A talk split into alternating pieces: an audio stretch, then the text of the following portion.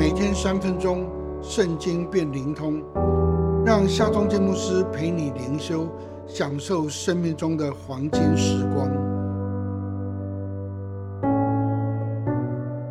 耶利米书二十九章第十一到十三节，耶和华说：“我知道我向你们所怀的意念是赐平安的意念。”不是降灾祸的意念，要叫你们幕后有指望。你们要呼求我，祷告我，我就应允你们。你们寻求我，若专心寻求我，就必寻见。先知耶利米写信给一切被掳的百姓，要他们在被掳之地安居乐业，认同当地。这样的信息实在违背民主情怀。也不顾思乡之情，但这却是当时上帝所提出的要求。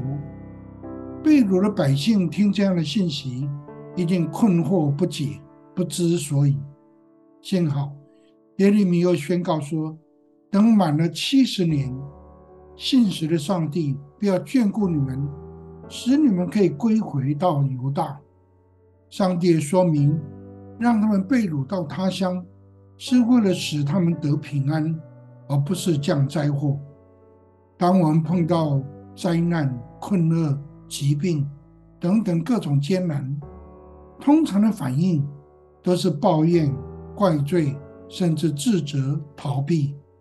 然而，上帝要我们坚定的相信，他是美善的上帝，他是赐平安，不是降灾祸的上帝。新约的使徒保罗遭受的危难也数不清，但他的认知跟经验也是如此。他说：“万事都互相效力，叫爱神的人得益处。”因此，我们可以因信一直活在盼望之中。上帝又应许说：“你们要呼求我，祷告我，我就应允你们；你们寻求我。”若专心寻求我，就必寻见。这样的应许要求，与耶稣在新约中所说的遥相呼应。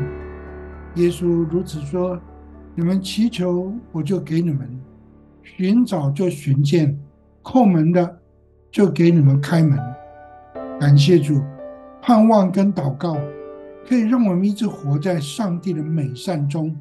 更多的经历他的信实与慈爱，你想要一直活在上帝的美善中吗？